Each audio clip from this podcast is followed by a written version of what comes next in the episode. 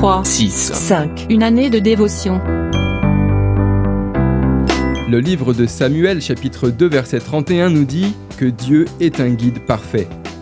Savez-vous qu'il y a des choses que seul Dieu peut faire dans votre vie? Vous répondrez certainement par l'affirmative à cette question, mais il n'en demeure pas moins que nous avons bien du mal à le laisser faire.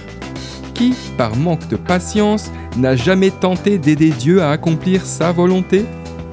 Il est important de réaliser que les chemins les plus courts, les promotions sans effort et les sacrifices peu coûteux ne reflètent pas forcément la volonté de Dieu pour nous.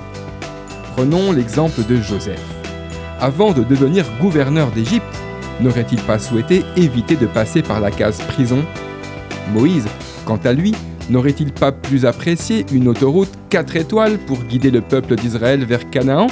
Que de circuler pendant 40 ans dans la chaleur du désert Paul, de son côté, ne se serait-il pas bien passé des persécutions et des privations multiples pour devenir le messager de Dieu?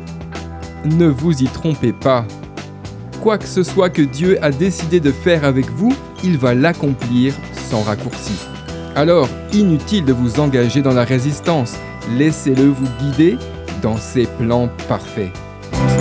D'après le livre 3, 6, 5, une année de dévotion, de Yanis Gauthier.